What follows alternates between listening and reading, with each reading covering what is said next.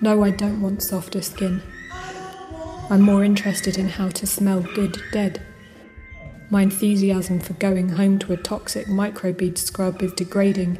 For God's sake, leave me to jerk off my dress and break down today's alert sweat with a long anal douche. Monday, Tuesday, I'm quite fresh. Friday, I'm best before end of ancient Greece.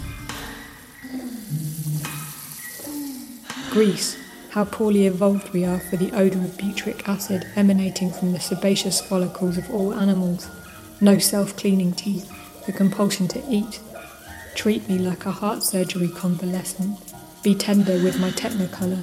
So, what if my interior is too intimate to enter in one piece, or for any crane to hoist without brushing the roof?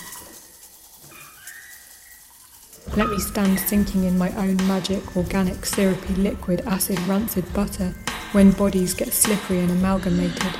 Can that be ample?